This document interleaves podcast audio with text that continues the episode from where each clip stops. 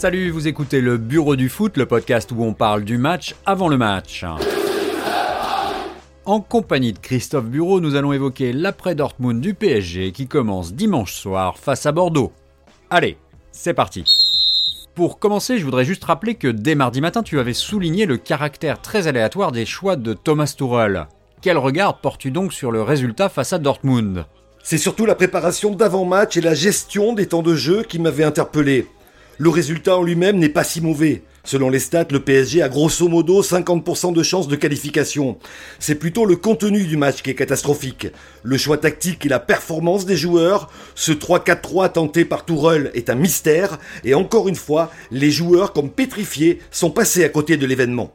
Qu'est-ce qui t'a le plus agacé mardi soir?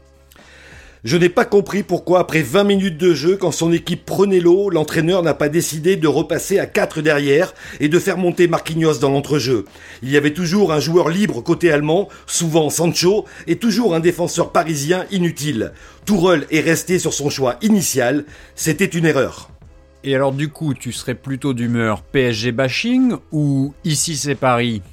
Une chose est sûre, les Parisiens ont les arguments pour se qualifier et faire très mal à cette défense allemande, pas très rassurante autour d'un Mats Hummels dépassé dès que le jeu prend de la vitesse.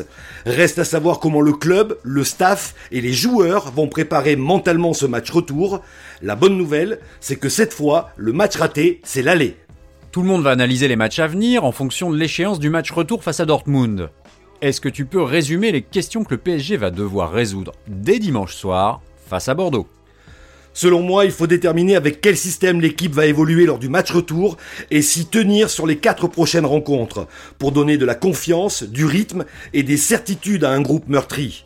L'autre question est le remplacement des deux suspendus, Meunier à droite et Verratti au milieu, sachant que Gay, très décevant en Allemagne, devrait sortir du 11. Une stat pour résumer ce Paris-Bordeaux? Le PSG est invaincu au Parc des Princes depuis le 25 septembre, soit 9 matchs, toutes compétitions confondues, 8 victoires et un nul, 32 buts marqués et 5 clean sheets. Pour conclure, est-ce que tu crois qu'après Amiens et Dortmund, Bordeaux est en capacité de faire encore plus douter le PSG Non, au Parc des Princes, les Parisiens vont vouloir se rassurer et rassurer leurs supporters.